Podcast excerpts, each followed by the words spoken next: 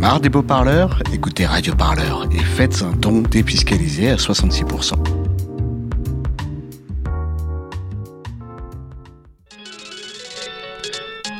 Radio Parleur.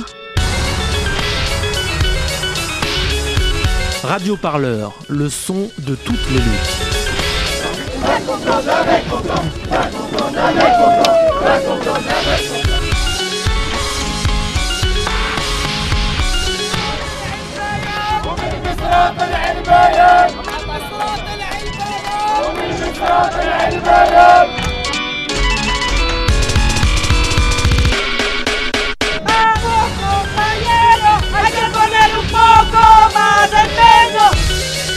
Radio Parleur, le son de toutes les luttes. Radio Parleur, le son de toutes les luttes.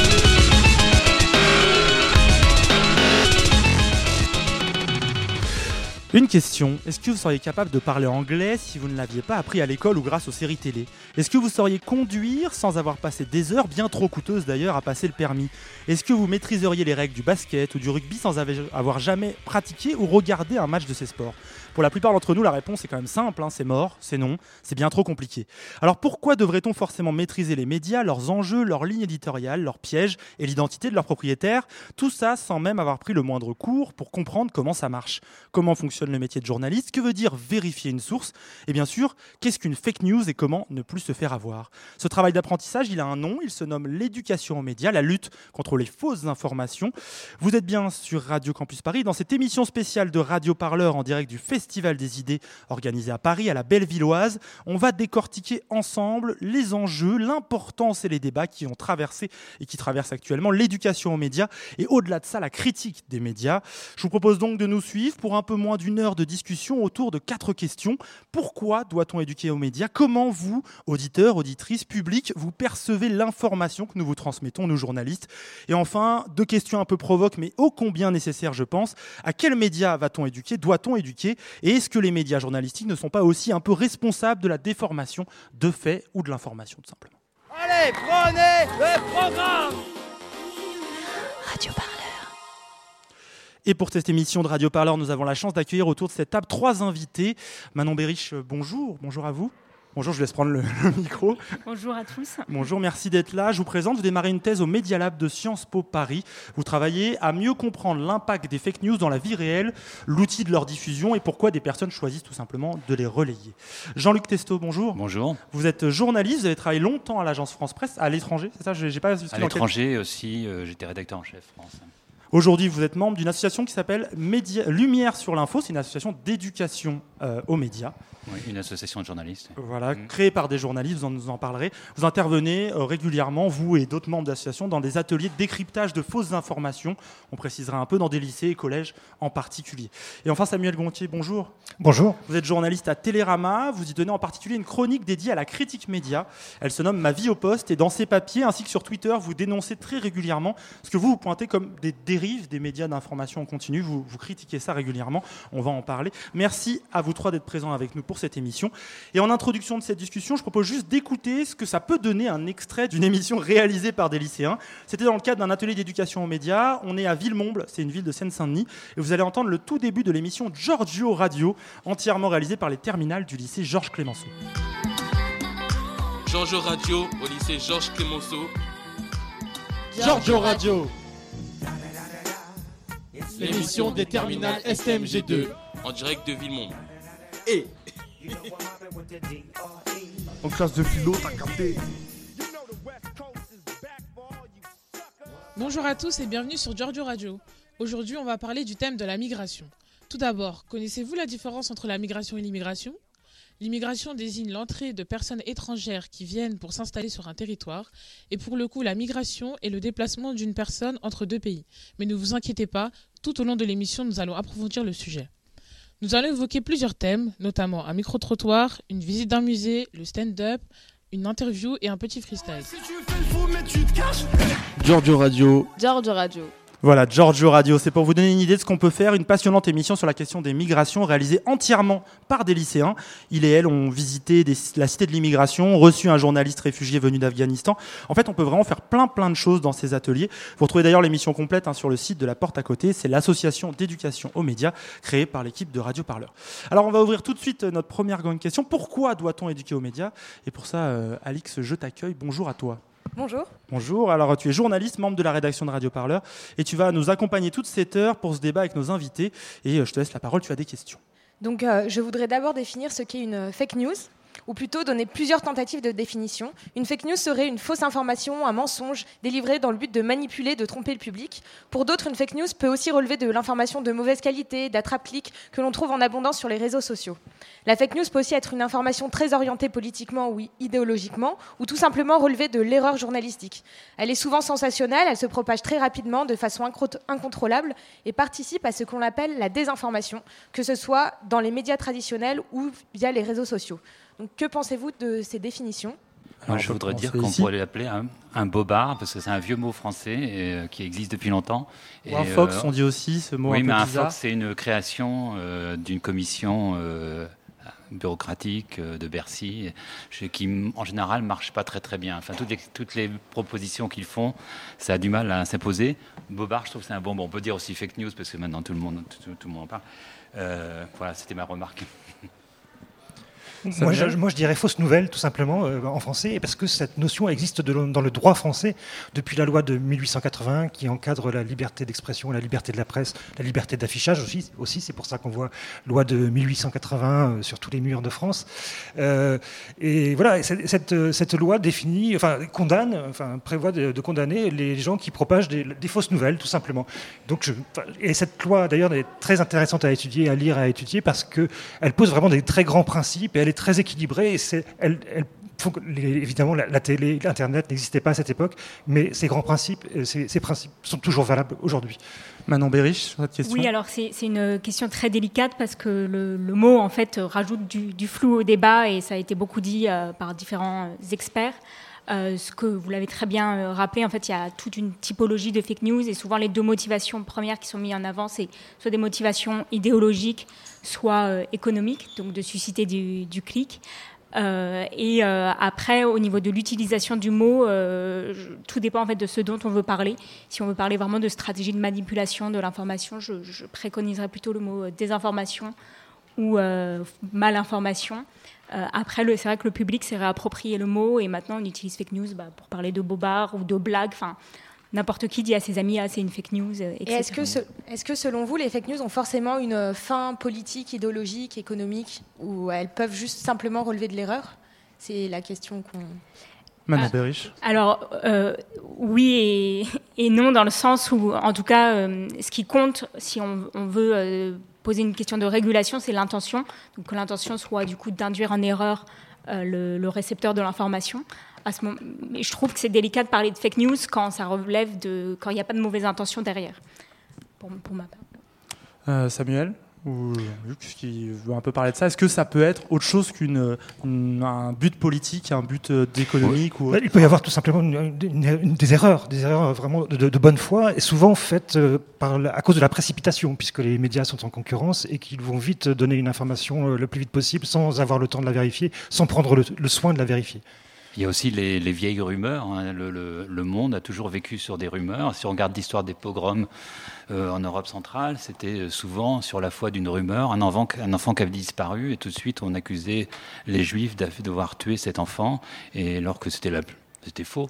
Et donc, euh, et euh, il y a eu les mêmes choses. euh, Rappelez-vous, pour ceux qui ont fait de l'histoire, il y a eu une rumeur à Orléans. Enfin, il y a eu, ça a été très très étudié, où on pensait qu'il y avait des, des- des femmes qui étaient enlevées par des commerçants juifs et qui étaient envoyées au Moyen-Orient dans des Ouais. harems. Et assez récemment, une rumeur de ce genre d'une camionnette blanche qu'enlèverait des enfants a circulé dans le 93 en Seine-Saint-Denis et a provoqué des violences contre la population rome. On retrouve des choses. Exactement, et c'est une rumeur qui n'était pas nouvelle, d'ailleurs, qu'on a retrouvée, qui, était, qui existait déjà il y a une dizaine d'années, et donc c'est une rumeur qui revient, et donc là, c'est quelque chose qui, existe, et c'est difficile de lutter contre. hein.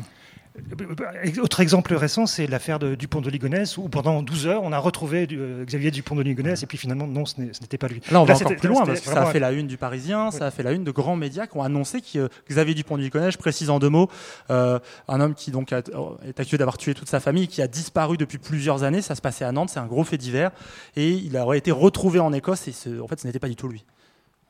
Une petite précision là parce que moi-même j'ai vu euh, l'info euh, sur Twitter euh, un soir et comme j'avais coordonné cette affaire quand j'étais rédacteur en chef à l'AFP, ça m'avait beaucoup intéressé qu'on l'ait enfin retrouvé. Et donc moi je vérifie, je regarde qui donne ça, le Parisien. A priori, il raconte pas trop de bêtises, ils font de temps en temps des erreurs, mais et puis après je regarde la source et je vois police écossaise. Et c'est pas la police d'un du Kazakhstan ou d'une d'un pays où l'information est plus douteuse. Ça, c'est la, police de, écossaise qui dit qu'ils euh, ils ont trouvé euh, du pont de Ligonnès. Donc là, forcément, forcément, au début, on a tendance à, à, croire, à croire cette info. Donc euh, là, c'est quelque chose d'un peu plus d'un peu plus compliqué. Là, c'est une erreur journalistique qui a été induite par des erreurs à la source, par une, une mauvaise comment on pourrait dire, une mauvaise euh, communication des autorités, à la fois françaises et, euh, écossaises. Là, vous pointez bien du doigt le fait que, en tant euh, qu'auditeur, en tant que lecteur, on, a un produit fini de l'information.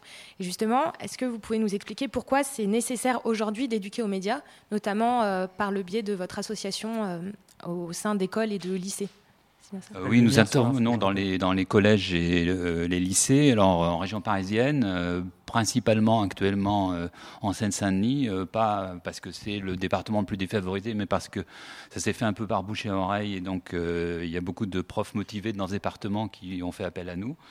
et donc, euh, nous, ce qui nous intéresse euh, dans notre association, c'est euh, de partir de l'univers des, collégiens et des lycéens, alors qui n'ont pas du tout les mêmes préoccupations que nous.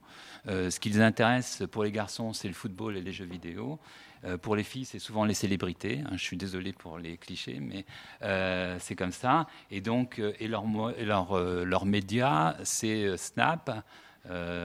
Pour échanger des informations et ensuite ils regardent des informations sur YouTube énormément énormément et euh, sur, euh, sur Instagram.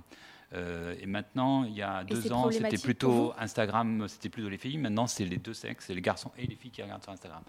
Et est-ce que c'est problématique au niveau de, de l'accès à une information juste? Bah, Internet, c'est la, pire et la meilleure des choses. Donc, euh, euh, on, trouve, euh, on trouve tout. Donc, il y a à la fois des sites comme Lama Fâché sur YouTube. Hein, vous connaissez tous Lama Fâché. 6 millions de, d'abonnés. de véhiculer des fausses infos, notamment Qui n'est pas seulement accusé. je veux dire, si vous regardez les vidéos de Lama Fâché, il y a quand même beaucoup de vidéos qui sont, qui sont, qui sont habilement faites. C'est des vraies fake news. Regardez qui sont là. de What the Fake sur le sujet d'ailleurs. Oui, et qui sont là euh, des, des, vidéos qui sont faites pour gagner de l'argent. Là, on est dans le cas, euh, c'est pas du tout une préoccupation politique. Euh, et donc, euh, c'est YouTube, Instagram, et pour échanger des informations sur Snapchat. Alors, sur Snapchat, on peut avoir, euh, je vais raconter l'histoire d'un petit, euh, d'un garçon d'origine malienne qui s'était intéressé dans un atelier à une, un massacre dans un village malien.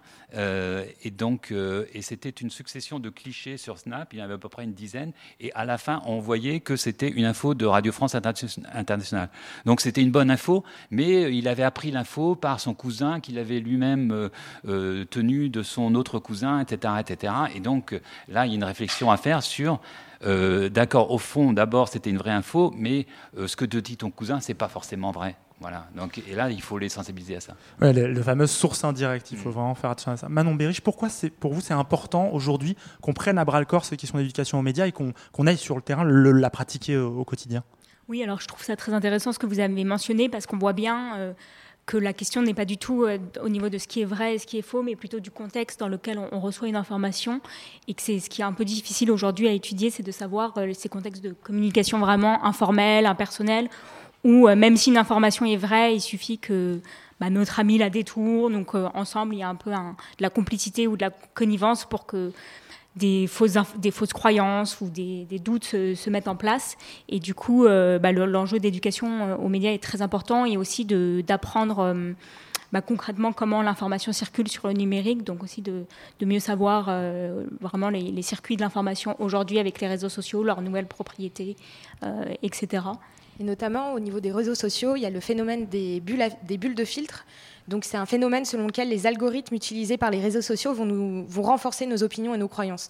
Donc pareil, vous allez mieux l'expliquer que, non, non, vous avez tout à fait raison. Alors, je voudrais juste nuancer ce point, en fait, parce qu'il y a plusieurs recherches qui, montrent que finalement, euh, bah déjà, ces, phénomènes un peu de bulles de filtre, d'exposition sélective ont toujours existé et ont même tendance à être plus importants euh, dans la vie quotidienne, la vie réelle, où nos cercles d'amis, bah, au final, on fréquente des gens qui, sont beaucoup plus proches de nous euh, idéologiquement ou autres dans la vraie vie, alors que les réseaux sociaux peuvent être une fenêtre plus large euh, sur le monde, même s'il faut rester vigilant et il peut y avoir quand même des bulles de filtre dans certains. Est-ce qu'il y aurait des sujets de société, euh, par exemple des sujets religieux ou plus portés sur l'affect, qui vont être euh, plus sensibles justement pour les, personnes qui suivent les, vos ateliers d'éducation média et même pour les personnes qui se renseignent majoritairement sur les, réseaux sociaux? Les collégiens, les lycéens ne se préoccupent pas du tout des sujets qu'on peut, euh, qui font débat actuellement sur LCI ou sur, euh, sur CNews ou sur BFM TV ou d'autres.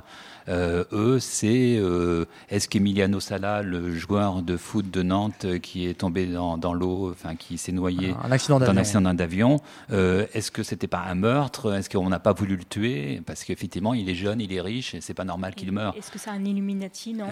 voilà. Et donc, ce sont de genre de sujets, c'est c'est les, les innombrables épisodes du clan Kardashian. Euh, donc, euh, est-ce que vraiment euh, telle personne était enceinte ou non Des choses comme ça. C'est plutôt, plutôt ça qui t'intéresse. Est-ce que la nouvelle version de Grand Theft Auto, le jeu vidéo, se, passera à Paris ou non? Il y a une rumeur qui dit que une, un prochain épisode se passera à Paris. Donc voilà, c'est plutôt ça leur univers. Hein. C'est pas, c'est pas, pas tellement limité. Alors de temps en temps, on a, selon les communautés, parce que par exemple, si vous avez dans un collège où il y a beaucoup de, petits euh, Turcs, euh, vous, allez parler, vous allez avoir des sujets sur Erdogan tout d'un coup. Mais euh, il y a rarement de politique quand même.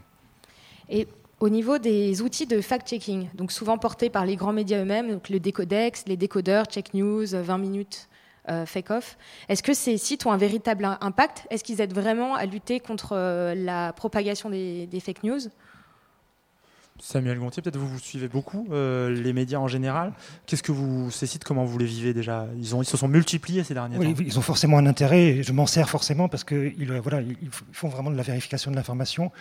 Après, ce qu'on peut peut-être leur reprocher, c'est de de, tout vérifier, de vérifier des choses qui n'ont pas vraiment besoin d'être vérifiées euh, pour faire du clic, souvent, hein, pour faire de l'audience, et puis aussi euh, d'introduire dans l'objectivité journalistique. Moi, je, conçois qu'elle n'existe pas vraiment, qu'on peut parler de rigueur, euh, d'idéal d'objectivité, mais l'objectivité journalistique voilà, ça, reste un idéal.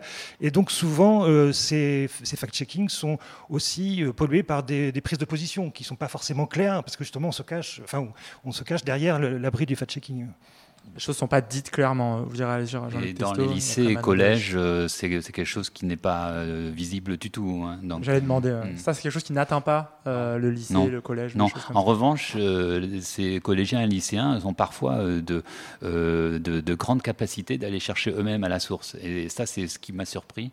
Alors, c'est qu'il il y a aussi une culture propre qui fait que grâce à Internet, quand même, on peut aussi aller à la source, vérifier soi-même si on a un doute. Et ça, c'est plutôt la culture du doute qu'il faut, qu'il faut, qu'il faut instiller un peu partout. Manon euh, oui, c'est vrai que l'accessibilité euh, du fact-checking reste euh, un sujet parce qu'on ne sait pas à l'heure actuelle qui, qui voit vraiment, enfin qui voit les fake news et qui voit les informations fact-checkées. En revanche, ce qu'on sait au niveau de la littérature scientifique, c'est qu'il y a quand même une efficacité quand un message faux est corrigé euh, par des experts. Ça, a tendance à marcher, même si c'est encore un peu débattu. Et les questions qui se posent, c'est sous quel format ça va le mieux marcher? Est-ce que c'est par des visualisations de données euh, Est-ce que c'est par euh, des, manières narratives plus de raconter une information ou autre? Et comme vous le soulignez, il y a aussi des méthodes un peu d'autorégulation entre internautes qui peuvent se mettre en place, ou en commentaire, des internautes vont signaler aux autres attention, c'est faux, et leur donner un lien. Et ça, ça peut avoir une certaine efficacité aussi.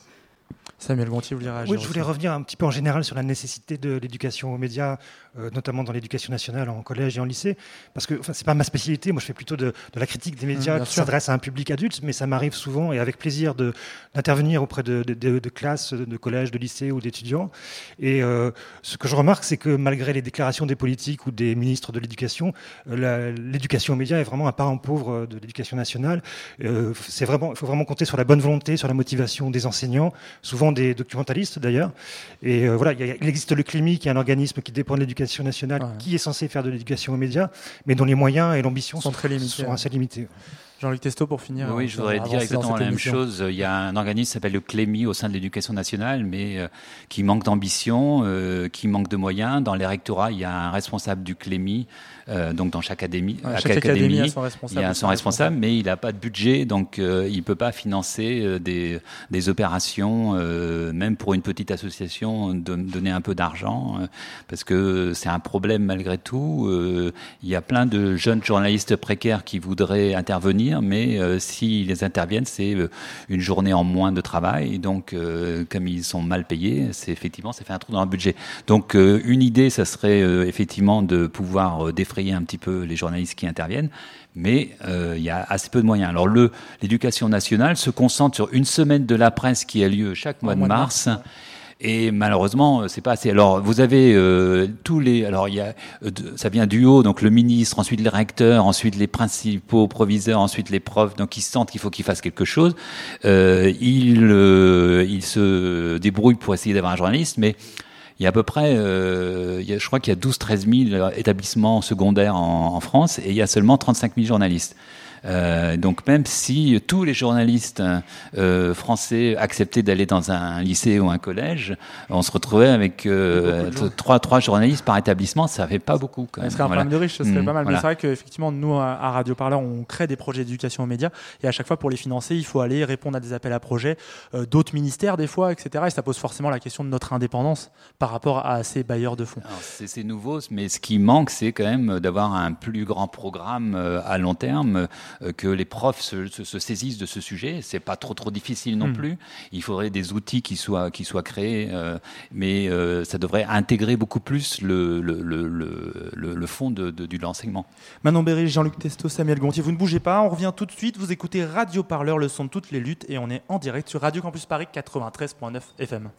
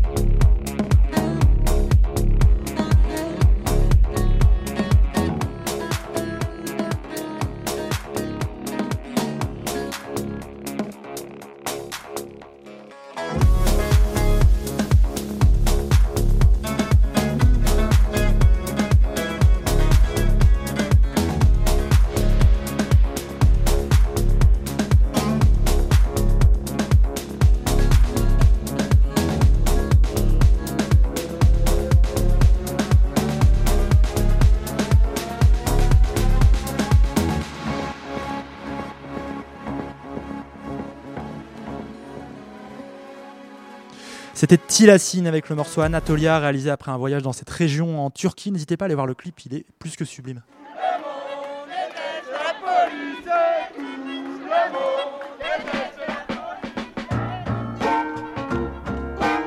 Et comment vous appelez un pays qui a comme président un militaire avec les pleins pouvoirs, une police secrète, une seule chaîne de télévision et dont toute l'information est contrôlée par l'État? J'appelle ça la France, mademoiselle. Et pas n'importe laquelle. La France du général de Gaulle. Le seul responsable de cette affaire, c'est moi. Qu'ils viennent le chercher. Et ce responsable... Radio Parleur, le média qui vous parle des luttes et qui vous en parle bien. Eh ben, pas sorti du sable Voilà, Radio Parleur, émission spéciale fake news et critique média. Nous sommes toujours avec la chercheuse Manon Berich et les journalistes Jean-Luc Testo et Samuel Gontier. Alix, journaliste pour Radio Parleur, tu es aussi autour de ce plateau. Euh, je vous propose ensemble d'attaquer la deuxième un peu grande question de cette émission. Quelle perception de l'information et des fake news pour vous, bah, auditrices, auditeurs, euh, gens du public? Comment ces infox, euh, ces bobards arrivent jusqu'à vous et sont relayés sur des dizaines de milliers de comptes sur les réseaux sociaux? Alix, tu as des questions. Donc la première serait quel est le processus, le processus psychologique qui nous amène à croire ou non à un média, une information? Comment on va donner plus de crédit à, euh, selon le, le canot de réception d'une info? Manon Berich, peut-être? Euh, Oui, alors je voudrais tout de suite euh, dépasser justement cette seule question de la croyance, Mhm. parce que ce qu'ont montré pas mal de, de théories euh, dans la littérature scientifique sur les médias, euh, c'est que on reçoit rarement une information comme ça très passivement. On va un peu se la réapproprier selon la personne avec qui on, va en discuter. Et donc, on peut très bien en fait diffuser une, information auquel on ne croit pas euh, parce qu'elle va, on sait qu'elle va faire rire euh, notre meilleur ami ou qu'elle corrobore euh, ce qu'on pense et ce, ce que pense notre beau-frère sur cette question politique. Et, et du coup, de, de reprendre un peu cette dimension euh, sociale qu'il y a dans le partage d'informations, euh, qui sont un peu un, support en fait de conversation euh, dans la vie quotidienne et tous les jours. Même si après, pour juste sur les mécanismes psychologiques, ce qu'on connaît bien, ce qui a été bien documenté, c'est le fameux biais confirmation, où si une information en fait un peu tape au bon endroit, c'est-à-dire à ce qu'on pensait déjà, bah, ça va tendance, on va tendance à y croire plus facilement que si c'est sur un, un autre sujet. Et justement, en préparant euh, ce- cette émission, on s'est parlé, Manon Berich, et vous parliez de gens qui, qui relaient des fois des infos. Ils ont bien compris que c'était une fausse info, mais, euh, mais ça confirme leur opinion politique, leur volonté. Et du coup, ils, ils relaient quand même, ils deviennent des, ac- des acteurs actifs, c'est pas le bon mot, mais de, de la fake news. Oui, alors ça, ça reste après euh, une hypothèse à mesurer euh, précisément. On n'a pas de données précises là-dessus, mais c'est plausible de. et beaucoup de fake news sont en fait satiriques et très grossières, donc c'est c'est assez du- difficile d'imaginer que les gens y croient et on peut très bien supposer qu'en fait ils les partagent parce que euh, c'est ça corrobore ce qu'ils pensaient déjà. Et donc dans cette, pour rebondir sur l'éducation immédiate, il y a aussi un- une dimension de, de devenir responsable des usagers, responsable des réseaux sociaux et de savoir que quand on partage une euh, information sur Facebook, bah, elle est visible par beaucoup de monde parfois, donc de contrôler un peu mieux euh, ce qu'on partage. Jean-Luc Testo Euh, moi, je suis un peu plus pessimiste. Je dirais que notre cerveau est limité et donc, euh, euh, donc euh, on, on a tendance à, à- simplifier les choses euh, aussi. euh, donc, euh, les informations, c'est quelque chose de très très compliqué. hein. Et donc, par exemple, en ce moment, pour parler de la situation kurde, il faudrait étudier l'histoire de l'Empire ottoman, comment ça s'est passé, etc. Et aucun journaliste de télé ou de radio, même de la presse écrite, ne peut le faire. Et donc, les gens ont des bribes d'informations et donc qui répercutent. hein, et c'est et parfois ils cherchent pas à, à en savoir beaucoup plus. Donc, souvent, la plupart du temps, ils ne cherchent pas à en savoir beaucoup plus. Donc, ça pose un problème. ouais. Samuel Gontier, vous, vous critiquez souvent euh, les médias d'information continue qui donnent souvent des bribes d'information par manque de temps. Euh, on met des points lumineux sur des situations. Quelle est votre inquiétude, vous, sur euh, la perception qu'ont les gens? Et pour vous, est-ce que ça porte ces, ces- ces médias énormément sur, sur l'opinion publique? Je ne sais pas si c'est le bon terme, mais sur les gens en général. Je, je pense que ça porte, que ça infuse, que ça imprègne, euh, même si là, du coup, ça imprègne peut-être moins les, les, les- les- les adolescents. Oui, ou les- mais on- mais les adultes sont concernés aussi, Mais hein, les adultes sont concernés aussi, euh, parce que euh, je regarde notamment beaucoup les, les journaux télévisés, les JT, et puis aussi les, et, et beaucoup, beaucoup les, les chaînes d'information en en continu. Et euh, c'est quand même, je pense, en grande partie euh, là que se fait l'opinion, parce que c'est là que tout le monde se retrouve euh, pour, euh, pour parler des sujets d'actualité. Non seulement les journalistes, mais aussi les éditorialistes, les experts, des gens qui viennent de la presse écrite, des éditorialistes de presse écrite, de radio, etc. Et euh, c'est des médias qui ont, en audience, en audience cumulée, euh, qui finissent par avoir beaucoup de, beaucoup- quand même beaucoup de gens de- devant, devant leur programme. BFM TV, c'est 10 millions de personnes par jour à peu près, euh, dans un jour normal, et ça peut monter à 20 millions pour un gros événement. Alors, une étude du MIT, Massachusetts Institute of Technology, appelée The Spread of the True and False News Online, de, du, da- qui en date du 9 mars 2018, euh, affirme que les mensonges se diffusent significativement plus loin, plus rapidement, plus en profondeur et de façon plus large que la, que la vérité dans toutes les catégories d'informations, avec des effets plus prononcés quand il s'agit de nouvelles erronées sur la politique moi, je voulais revenir sur, parce qu'on a parlé des, réseaux sociaux et des, fausses informations qui se répandaient sur les réseaux sociaux, mais ça existe aussi dans les grands médias et, notamment sur les chaînes d'information euh, qui font assez peu d'informations en fait, qui passent leur temps à faire des débats. Il y a à peu près 10 minutes de, journaux euh, d'informations euh, par, par, heure et le reste du temps, c'est de la déblatération, c'est du commentaire et beaucoup de partis pris. Et dans ces partis pris, on laisse parler les gens, les, les experts ou les, ou les éditorialistes sans souvent sans les contredire. Et c'est comme ça que, par exemple, sur euh, BFM TV, euh, euh, régulièrement, Philippe Val, dimanche dernier ou lundi dernier, expliquait encore que le terme islamophobie avait été inventé par les frères musulmans ou les ayatollahs iraniens, alors qu'en fait, il a été inventé par des, chercheurs, des hauts fonctionnaires français pour désigner la politique coloniale discriminatoire vis-à-vis des musulmans. Un autre exemple, si vous me permettez, c'est c'est euh, par exemple Dominique Rizet, le spécialiste sécurité et police de, BFM, TV, qui explique, qui explique en toute bonne foi que euh, Malik l'étudiant qui est mort euh, en 1986 pendant des manifestations, n'avait pas été tué par la police, alors qu'il y a eu un jugement qui a reconnu la responsabilité des policiers. Et, voilà, le problème, c'est que, que ces gens disent ça, ça peut arriver, ils peuvent se tromper, mais le problème, c'est que personne ne les reprend. Manon Bérich, euh, vous voulez réagir Oui, je voulais rebondir en fait sur l'étude que vous avez mentionnée. Euh, en fait, pour la nuancer, parce que c'est une très bonne étude et euh, son intérêt, c'est de montrer justement que ce qui peut faire la viralité des fausses informations, c'est leur capacité à s'émanciper de la réalité et du coup d'être sensationnaliste, très surprenante, etc. néanmoins, cette étude qui est remarquable au niveau méthodologique, en fait, au niveau de l'échantillonnage, il y a un peu un, une limite, c'est qu'ils ont pris des fake news, des fausses informations, mais ils les ont comparées à des vraies informations qui ont été débunkées. Donc ce n'est pas un échantillon qui est représentatif de toutes les vraies informations, dans le sens où ils ont pris des informations euh, qu'on peut retrouver dans les décodeurs qui vont dire euh, le pacte de Marrakech n'a pas été signé tel jour. Euh, mais c'est vrai, mais l'équipe de Barcelone a gagné tel match de foot euh, contre euh, je ne sais pas qui, c'est vrai aussi. Et là, pour le coup, ça va être viral. Donc on voit bien que la viralité, en fait, c'est pas la question du vrai et du faux, mais vraiment. On a euh, l'impression que c'est aussi une question d'information. Alors c'était un mot qui était cher à Nicolas Sarkozy, de clivant, d'être clivant des informations qui créent du débat entre des gens qui forcément sont pas d'accord, des fois sur des sujets très sensibles. Jean-Luc Testo, comment vous vivez ça, ces, ces, informations qui créent du débat qui deviennent énormément virales sans forcément être vraies, voire être, être proches des faits journalistiques?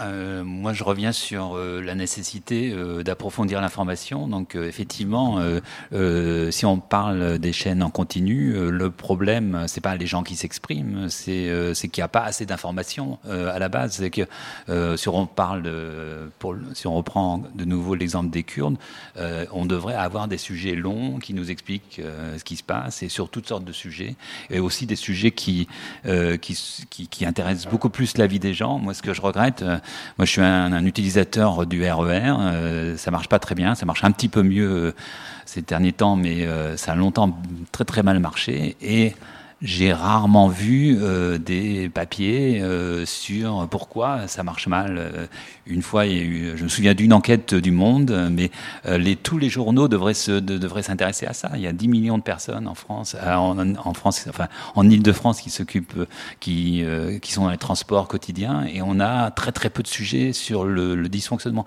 Donc c'est quoi C'est que l'info elle remonte dans la hiérarchie de l'info parce qu'elle fait polémique? C'est très facile. Du débat? je, je suis un peu, je suis un peu critique sur euh, euh, une forme de journalisme en ligne euh, qui a été développée un peu en bricolant, on va dire, dans les années 2000. chaque média a voulu se mettre à faire de l'info en ligne. C'est un métier difficile de faire de l'info en temps réel. Euh, et euh, donc on a euh, Le Monde, Le Figaro, Le Point, l'Express, on crée des rédactions web et pour faire de l'information 24, 24 heures sur 24 avec des jeunes journalistes qui n'avaient pas forcément une très très forte formation, pas de, cadre qui, donnait, des, consignes pour respecter une sorte d'objectivité, je sais bien que c'est compliqué, mais une sorte de neutralité, une sorte de vérification approfondie. Euh, et donc, euh, euh, on s'est aperçu que c'était, ça faisait beaucoup de, ça fait beaucoup de clics quand on faisait des papiers sur le buzz, par exemple. Donc, on regarde les réseaux sociaux, on voit qu'il y a un sujet qui monte, hop, on fait un papier. Et donc, ça, c'est pas quelque chose de vraiment, de vraiment hum, intéressant. Samuel Gantur, rapidement, vous, vous travaillez sur le web, vous avez créé un blog au début, Ma vie au poste. Vous parlez aussi de cette accélération de l'info. Ce que développe Jean-Luc Testo, comment vous le recevez et vous l'analysez? Oui, je voudrais revenir sur le fait qu'on ne fait pas assez de sujets assez longs et assez approfondis. Euh, c'est parce que ça coûte cher aussi, tout simplement. Et, Envoyer quelqu'un, voilà, envoyer enquêter, etc. Ça, ça coûte cher et du coup, euh, c'est plus facile de faire un débat en mettant quatre éditorialistes sur un plateau. Voilà. C'est aussi des questions de, de contingence de frais, de financière. Et effectivement, il y a une, il y a une euh, circulation circulaire de l'information que, que- que décrivait très bien Pierre Bourdieu en 1995 quand il a analysé le- la médiatisation du, de la grève, de la grande grève, des grandes grèves de décembre 95. Et ce qui est assez frappant, c'est que cette analyse date d'avant Internet, d'avant les chaînes info. Et voilà. et donc, mais cette circulation circulaire de l'information n'a fait que s'intensifier et s'accélérer en fait. Allez, elle vient de s'installer au plateau. Bonjour Julie. Bonjour. Bonjour, tu es journaliste pour Radio Parleur. Tu voulais prendre un peu le temps d'évoquer un type particulier de médias, les sites parodiques. Je pense au Gorafi en France, The Onion au Royaume-Uni ou encore Nordpress en Belgique. Tu voulais nous en parler. Oui, alors en fait, euh, j'ai une grande nouvelle à vous annoncer parce que voilà, depuis peu, j'ai reçu un titre de dont je suis quand même assez fière. J'espère que vous en serez pas trop jaloux. Parce que voilà, il y a une semaine, euh, alors que j'ouvrais Facebook pour la dixième fois de la journée, j'ai fini par voir arriver dans mes notifications une annonce de ce réseau social qui me délivrait un badge, celui de super fan Moi, je fais. Merci. Moi, je fais partie de ces gens qui cliquent plus vite que leur ombre. Je clique frénétiquement, je tapote, je swipe, je scroll, je like, je RT. Mais en réalité, si j'ai la frénésie du clic comme ça à liker tout article d'Ugoraphie, mais aussi de Radio Parleur, c'est dans l'espoir que l'algorithme Facebook comprenne enfin que c'est un contenu de qualité et le répande alors dans le fil d'actualité de mes amis. Amis. Oui, ça m'arrive d'avoir des idées un peu mégalo où je pourrais éduquer l'algorithme ou même changer le monde et faire de Mark Zuckerberg une meilleure personne. Vous l'aurez compris, je suis passionnée par les fake news amusantes, celles où je peux apprendre par exemple que la Suède allonge de deux semaines le congé paternité des donneurs de sperme.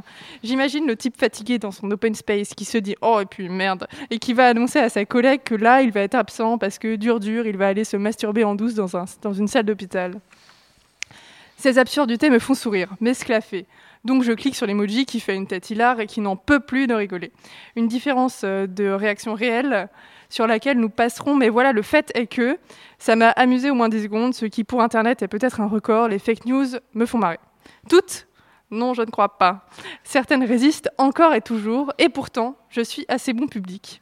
Non, parce que par exemple, lorsqu'une information de BFM TV, par exemple, relayée par un fameux ami Facebook qui dénonce une information étonnante sur les Gilets jaunes, se retrouve dans mon fil d'actualité, bizarrement, ça me fait moyen rire. Alors oui, je me sens peut-être plus concernée par la souffrance d'un type qui se fait matraquer la tête que par la fatigue potentielle d'un branleur suédois, mais quand même, mais quand même, il y a bien différents types de fake news. Les canulars volontaires d'un côté et celles qui fuitent par manque de vérification par erreur. Et les frontières entre ces informations restent floues. Flou, alors qu'est-ce que tu veux dire par le concept de flou? Oui, flou, pas étanche, dans le sens où une information à l'origine de la blague peut quitter son contexte et être reprise par d'autres médias sans vérification et commencer à répandre des mensonges. Et de l'autre côté, l'information à l'origine sérieuse et tout à fait vraie se retrouve devenir une blague tellement elle est absurde. Les ruptures sont donc fines et il est nécessaire pour euh, reprendre les thèmes que vous avez abordés précédemment d'éduquer aux médias.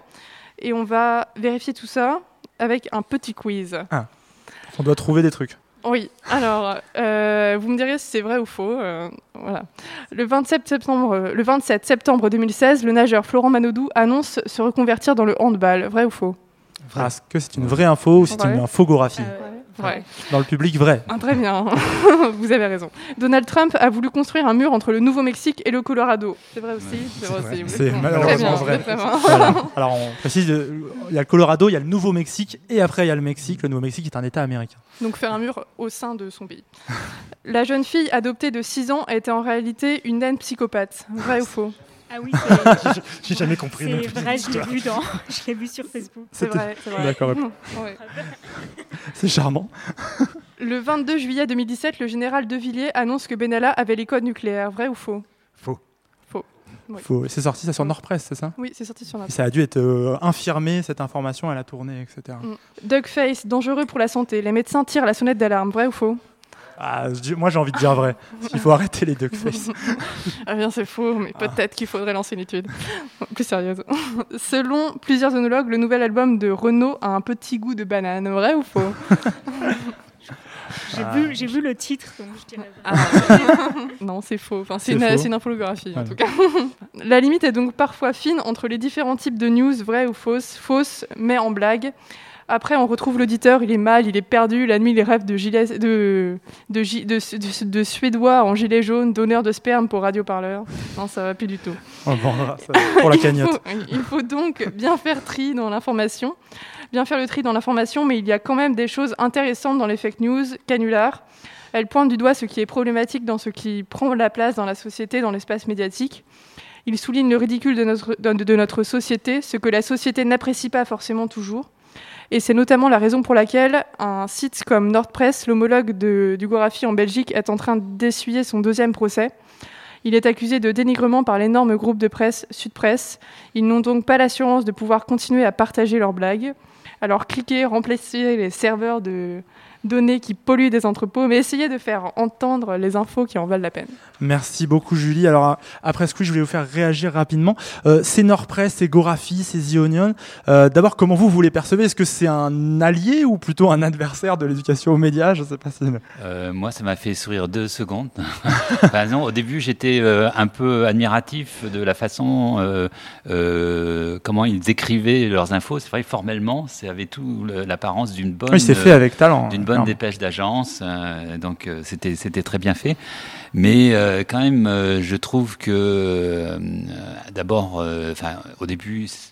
Les- ces premières infos sont, sont drôles, mais je trouve que euh, sur le long terme, euh, le danger est quand même euh, assez fort, euh, comme de, de, de, de confusion entre des, euh, des, des, des fausses infos et, et des. Enfin, beaucoup de gens pensent que ce qui, ce qui est produit par Nordpress ou le Figaro, euh, le, Gorafi, Voilà. pardon, euh, sont, euh, sont, sont justes et donc euh, les propagent. Et, et ensuite, comme les gens regardent seulement le titre et le premier paragraphe, c'est très très dangereux, enfin, je trouve. On a l'impression que les créateurs et créatrices de ces médias ont été un peu dépassés des fois par euh, ce succès en euh, vrai ou faux, on sait plus, etc. Manon Berich peut-être? Euh, oui, j'aurais une, une réponse euh, nuancée et sans doute ambivalence euh, par, par rapport à ce flou que ça peut créer. C'est la, la première, je trouve que c'est quand même une bonne chose et que parce que ça, ça provoque, enfin, ça nourrit les discussions entre amis, ça fait rire euh, et c'est important.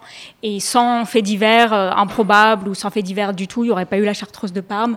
Donc euh, aussi en se, projetant à long terme dans l'interprétation qu'on peut faire des informations, on voit qu'on on peut parfois s'en émanciper. L'autre chose, c'est que c'est vrai que ça peut prendre le pas après sur des, in- enfin, voilà, obstruer le débat public et prendre le pas sur des informations importantes. Donc là, c'est là qu'on la limite est, parfois embêtante. Samuel Gontier. Euh, moi, j'apprécie quand même, notamment le, le Gorafi, parce que je trouve que euh, souvent ils appuient là où ça fait mal, en, donnant des fausses nouvelles qu'on qu'on pourrait croire vraies, tellement, voilà, tellement on vit dans un monde, comme, comme le disait Julie, ça, voilà, ça peut avoir une utilité. Je trouve que finalement, c'est un média assez engagé politiquement. Après, euh, Pourquoi? Parce que ça montre l'absurdité des ça fois montre de certaines décisions, de certaines de oui, effectivement, de, de certaines euh, déclarations politiques, euh, parce que quelquefois, on peut vraiment y croire, et, et les- et quelquefois, euh, certaines déclarations politiques sont, on- sont relayées en, en- en mettant le hashtag, le mot-clé euh, notre Gorafi, c'est-à-dire que c'est tellement Oui. incroyable qu'on est obligé de préciser On que c'est pas le Gorafi. Quoi. Voilà. Après, alors, j'ai relais un petit peu les mêmes réserves que, que mes partenaires d'ici de ce soir, c'est-à-dire que à force de second degré, si tout est au second degré, du coup, il n'y a plus de premier, il y a plus de premier degré. Et le second degré devient du premier degré quasiment. Et donc, c'est important de temps en temps de revenir au premier degré, ce que j'essaie de faire dans mes chroniques qui, sont, qui utilisent beaucoup aussi l'ironie ou le raisonnement par l'absurde, mais de temps en temps, il faut revenir sur la, à la réalité. Voilà. En même temps, pour ces sites-là, on peut leur donner un point de défense. C'est qu'il ne faut pas deviner que Donald Trump deviendrait président des États-Unis. Un peu de musique euh, Daft Punk sur Radio Parleur, émission spéciale au Festival des idées en direct sur Radio Campus Paris. Le morceau se nomme Television Rules the Nation.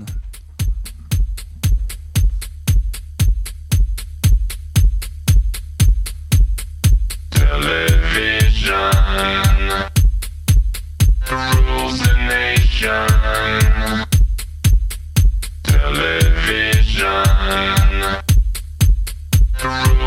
nation. Television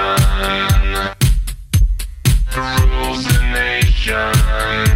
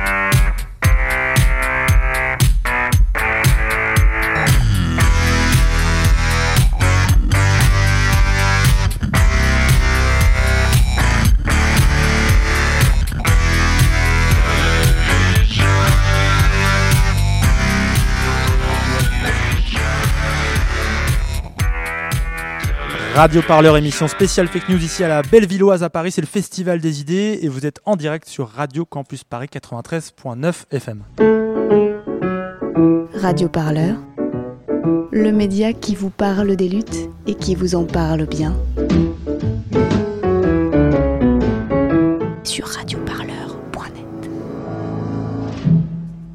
Et pour cette dernière partie d'émission, une question peut-être un peu plus provoque. Nous avons évoqué l'éducation aux médias, la perception de l'info par le public.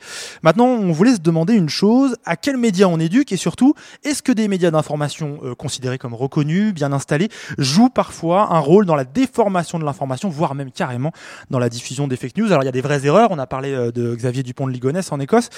La question fait écho à de nombreuses polémiques provoquées par les interventions d'invités ou d'éditorialistes sur des chaînes comme CNews, LCI, BFM, et je pense aussi à Russia Today, beaucoup de chaînes d'infos en continu.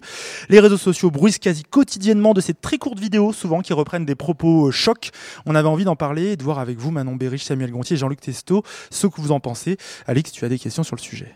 Oui, les médias, je pense surtout aux chaînes d'infos en continu, diffusent de, nombre- de, de nombre- de nombreuses vidéos polémiques, des talks avec des invités qui ne sont pas forcément spécialistes des, questions en jeu. Est-ce que ce traitement d'information permet réellement d'informer le public? Et est-ce que ces médias ne seraient pas les premiers déformateurs d'infos? Samuel Gontier, peut-être, euh, vu que tu interviens très souvent sur Twitter fa- pour dénoncer ces déformations par des médias. Oui, alors comme on le disait tout à l'heure, c'est pratique parce que ça coûte pas cher. Et effectivement, du coup, on invite toujours les mêmes personnes à parler de tout, donc ce qu'on appelle des toutologues, qui, doivent, qui sont capables d'avoir un avis sur tout, mais sans avoir beaucoup de compétences sur les sujets sur lesquels on les interroge. Et souvent, là où il y a un souci, effectivement, où ça va ça va vite vers la déformation de l'information, voire euh, la propagation de fake news, c'est que ces plateaux sont très déséquilibrés. C'est-à-dire que Dans quel les- sens? Dans quel sens? Ben, Dans un sens plutôt réactionnaire, euh, de droite plutôt réactionnaire. On pourra- pour résumer, euh, alors on pourrait pourra discuter pourquoi, on- je ne sais pas si on aura le temps d'en parler, mais en tout cas c'est ce qui se passe très souvent, par exemple sur les débats qu'il y a eu après la manif du 10 novembre euh, contre l'islamophobie, il y a eu deux plateaux successifs tout- toute la soirée de BFM TV où euh, dans, chaque, euh, dans chaque discussion, il y avait un représentant, un, enfin, un manifestant qui avait participé voilà, à la manif contre l'islamophobie, et puis qui était face à quatre personnes qui, elles, étaient totalement opposées à, Contre au fait, cette même, euh, à- au fait même de, de- de manifester, ou même de, simplement d'employer le mot islamophobie. Du coup, ça devient du punching ball. C'est voilà, un débat à quatre contre un, ce n'est pas vraiment démocratique. Et les- du coup, les pires idées circulent sans que euh, quelqu'un puisse apporter euh, la contradiction, vraiment. Donc c'est la question de l'équilibre en fait des invités et de ces plateaux. Euh, Jean-Luc Teston, on parlait pendant la pause de votre travail à l'étranger. Vous avez beaucoup travaillé à l'étranger. Et lorsqu'on avait préparé cette interview, vous m'aviez évoqué notamment cette question de ces éditorialistes qui s'expriment un peu sur plein de choses. Samuel Gontier appelle ça des toutologues. Euh, vous, vous n'avez pas forcément ce terme-là, mais c'est quelque chose qui vous alerte. Oui, si, si, il y a, il y a trop de, il y a, il y a trop d'invités euh, qui, euh, il y a trop d'invités qui parlent sans connaître tout à fait le. euh, le fond des choses, mais aussi beaucoup de journalistes qui, qui parlent sans connaître euh, beaucoup de choses. Ça, c'est un, problème. Euh, et donc, oui, on, si, si on regarde ce qui se fait dans des pays comme l'Angleterre, la Grande-Bretagne ou euh, ou l'Allemagne, euh, on voit que euh, le- y a un journalisme de meilleure qualité. Il y a un problème en France de la qualité du journalisme, je trouve. Et donc, euh, par exemple, euh, euh, dans le grand journal de la BBC, euh, si le ministre des Donc, c'est la Finances, grande chaîne publique anglaise, hein, je précise. oui, la, la, la grande, la grande chaîne publique. Euh, le, le- principal journal, si euh, on invite le ministre des Finances à parler, c'est pas le, le présentateur vedette du journal qui va lui poser des questions, ça va être le chef euh, du service économique qui sera armé pour répondre pied à pied au ministre. Donc forcément, la, la confrontation amicale mais intéressante va être beaucoup plus fructueuse parce que le, le journaliste va pas se faire rouler euh, par le ministre, comme c'est souvent le cas. Euh, quand on est un peu expert d'un sujet, on voit souvent que ça arrive à la télévision française. Samuel Gontier, il y a une question qu'on se pose, c'est un peu comment sont sanctionnés des fois ces fake news. Par exemple, il y a une grosse erreur là sur euh, Xavier Dupont de Ligonnès. Euh, il y a quelques années, on avait tué Martin Bouygues, patron de Bouygues. Il avait lui-même appelé pour dire que c'était qu'il était bien vivant. Est-ce que ces choses-là, ces erreurs-là, qui naissent aussi de l'accélération de l'info, etc. Il y en a plein d'autres en fait qui se perdent dans le flux de l'information. Elles, elles créent des changements de méthodologie, etc. Ou elles, elles coulent comme ça dans, dans, l'information? Ça ne change absolument rien. Les, mêmes processus et les mêmes euh, se répètent pour aboutir au même mêmes problèmes, et parce qu'il n'y a pas de sanction, effectivement. Le, le CSA n'est pas, euh, n'est pas habilité, enfin, voilà, peut, donner des- quelquefois des mises en demeure, mais enfin, c'est c'est des sanctions vraiment très symboliques qui ne changent pas grand-chose à- au fonctionnement de ces médias. Je vous voyais euh, hocher de la tête de manière un peu Euh, négative, Jean-Luc Je suis pas tout à fait d'accord. D'abord, euh, j'étais plus à l'AFP quand euh, euh, Martin Bouygues a été euh, déclaré mort, mais ensuite il y a quand même eu des sanctions en interne euh, euh, au sein de l'AFP. Euh, Il y a eu des mesures qui ont été prises euh, pour euh, serrer les boulons de la vérification, ce qui n'avait pas été fait. Et Parce donc, que l'AFP euh, est une maison sérieuse. oui, mais dans, euh, il y a aussi une, une question de crédibilité. Euh, lors de l'affaire Mera, donc BFM avait fait une énorme bêtise. Donc, il avait déclaré libre, enfin, euh, qu'il ils avaient dit qu'il s'était rendu à la police une journée avant qu'il soit tué par la police. Donc, et là, ça a pris une dimension internationale parce que BFM TV était la seule euh, télévision à, à le, à, à à dire puisque c'était faux en fait. Ils avaient ils avaient cette fausse information. Et là tout de suite comme c'était une affaire euh, qui était mondialement suivie toutes les chaînes de télé étrangères ont repris cette information. Euh, BBC CNN etc et donc euh, là la crédibilité de BFM TV en a pris un coup pendant un certain temps. Et donc là la crédibilité des médias est en jeu. Et donc il y a quand même une sanction quelque part si BFM TV euh, donnait des fausses infos tout le temps, euh, ben, je pense qu'au bout d'un moment, les gens iraient sur, sur, les autres chaînes d'infos euh, qui existent. hein. Est-ce qu'on observe justement une sanction au niveau de de l'audimat? Est-ce qu'il y a une, une réelle baisse de lecteurs, d'abonnements, de, de- d'auditeurs lorsqu'u- lorsqu'un média est connu pour, Question pour, euh, difficile, je sais des- pas si des quelqu'un les chiffres médiamétrie. Je- Samuel Gontier, est-ce que c'est quelque chose que vous avez vu euh, Non, je, de réflexion non, j'ai jamais vu de baisse. train de naître Non, j'ai jamais vu de baisse d'audience euh, successive. euh, Enfin, il me, me semble pas avoir en- déjà observé une baisse d'audience successive à une, à une grossière erreur. non. Et est-ce que ça serait lié justement à un manque d'éducation aux médias ou justement contre- un manque de, de crédit donné à. Enfin, un, un manque d'importance qu'on donne à la fiabilité des, des informations données par un média lui-même Non, je sais pas, mais en tout cas, par contre, ce qu'on peut observer, ce qu'on a observé notamment avec le mouvement des Gilets jaunes, c'est une grande défiance à l'égard de ces médias que les Gilets jaunes trouvaient, à mon avis, à juste titre, très partiaux et très, très, et voilà, très, et pas, du tout euh, juste avec eux. Et voilà, ça est allé jusqu'à la violence, malheureusement, bien sûr, ça on désapprouve. Mais on peut comprendre, du coup, voilà, cette défiance vis-à-vis des médias et, la recherche de médias alternatifs qui sont pas toujours de meilleure qualité, ça, voilà, ça vient aussi de, ces, erreurs ou de, de ces partis pris euh, qui se veulent soi-disant objectifs, mais voilà, le problème c'est que on, on dit que Gaspard Glance ou de David Dufresne sont des jour- des journalistes engagés, mais les journalistes de BFM TV ou de CNews ou de LCI, les présentateurs sont aussi des journalistes engagés. Manon Berry, je vais réagir. Oui, euh, J'ai pas de réponse directe euh, au niveau de, de l'audience des médias, mais euh, ce que je peux dire, c'est qu'il y a des recherches en cours qui sont menées en, en psychologie qui montrent que quand un média ou une personne partage vraiment beaucoup de fake news, ça peut entacher sa réputation et que le, le public euh, va, va réorienter son attention vers d'autres euh, types de médias et qu'il y a une capacité quand même à déceler quels sont les, médias qui ont le plus d'autorité ou autres euh, au sein de l'espace médiatique, même si par contre sur les Gilets jaunes, je vous rejoins, ce qui a pu poser problème, c'est une certaine déconnexion entre la couverture médiatique et les problèmes réels des gens qui n'étaient peut-être pas couverts et pour ça qu'ils se sont repliés sur les réseaux sociaux euh, probablement. Des personnes qui, qui étaient présentes dans la rue. Oui, ce qui est intéressant, c'est quand même, il y a des études qui ont montré que les gens regardaient quand même plus les, euh, les sites de médias que les, les petits sites euh, euh, de blogs, etc., où l'info est incertaine, et donc euh, où parfois ils ont décelé des erreurs. Donc euh, il y a quelque chose de réconfortant malgré tout euh, dans le fait que euh, les grands médias, avec toutes leurs euh, limites et leurs euh, leurs euh, incertitudes, euh, sont quand même euh, euh, les, les médias préférés des euh, Manon Berry, cette Oui, idée que les gens vont plus pour, sur euh, les médias. Compléter, c'est une étude euh, de l'Institut Reuters euh, rattaché à Oxford qui a montré que les sites les plus consultés et ou sur lesquels les gens passaient le plus de minutes, euh, c'était vraiment les médias les plus Enfin, en tout cas, en France et en, en- en Italie, c'est aux États-Unis, on ne sait pas vraiment. euh, il y a, le débat est un peu plus euh, difficile, mais en, en France, en tout cas, les cinq médias traditionnels que sont Le Monde, Le Figaro, 20 minutes, euh, en termes d'audience, euh, étaient largement plus performants que des petits sites euh, plus douteux euh, ou obscurs. D'où aussi, les, par exemple, les 20 millions de téléspectateurs qui a enregistré euh, BFM TV le 1er décembre 2018 au moment de, voilà, des grandes manifestations des Gilets jaunes. Et ce qui, voilà, ce qui, et ce qui a pu provoquer aussi la défiance parce que les, les soutiens des Gilets jaunes étaient devant euh, ces, ces- ces chaînes d'infos et ont, et ont vu seulement qu'on traitait seulement les violences policières et rien d'autre.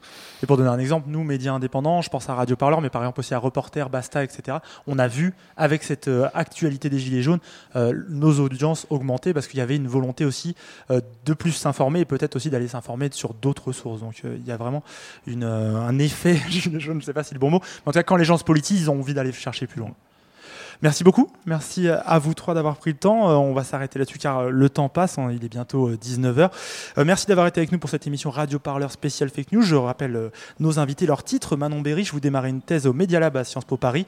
Euh, vous travaillez particulièrement sur l'impact des fake news dans la vie réelle. Euh, Cette thèse démarre là, juste là. Exactement, bah, merci euh, pour l'invitation. Jean-Luc Testo, donc journaliste, vous avez travaillé longtemps à l'agence France Presse et l'association c'est Lumière sur l'info qui intervient dans pas mal de villes, notamment du 93.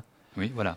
Voilà, et Samuel Gontier, journaliste à Télérama, vous avez notamment une, une- une chronique Ma vie au poste euh, toutes les semaines, je sais pas dire. Oui, même plusieurs fois par semaine. Voilà, plusieurs fois par semaine. Donc n'hésitez pas à aller voir aussi très très actif sur Twitter. Merci à vous trois, merci aussi à toute l'équipe hein, de Radio Parleur de Radio Campus Paris pour cette émission très intéressante. Alix, Julie, Étienne et pour RCP, bah, Hugolin, euh, euh, Kawan, pardon, excuse-moi, euh, Christophe aussi et tous les merveilleux bénévoles de Radio Campus Paris. J'en profite aussi avant de vous quitter pour vous rappeler que Radio Parleur est actuellement en pleine campagne de dons. Et oui, ça me passe aussi par là. On est à 60% de l'objectif. On a besoin de vous jusqu'au 15 décembre. Le but, c'est d'atteindre 10 000 euros pour compléter le budget et euh, installer Radio Parleur dans le temps. L'information indépendante sur les luttes sociales, ça peut pas se faire sans le soutien euh, des personnes qui écoutent, qui ont envie de peut-être avoir d'autres visions de l'info, toujours dans un but de déontologie journalistique.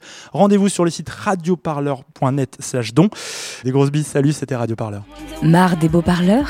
Écoutez Radio Parleur et faites un don défiscalisé à 66%.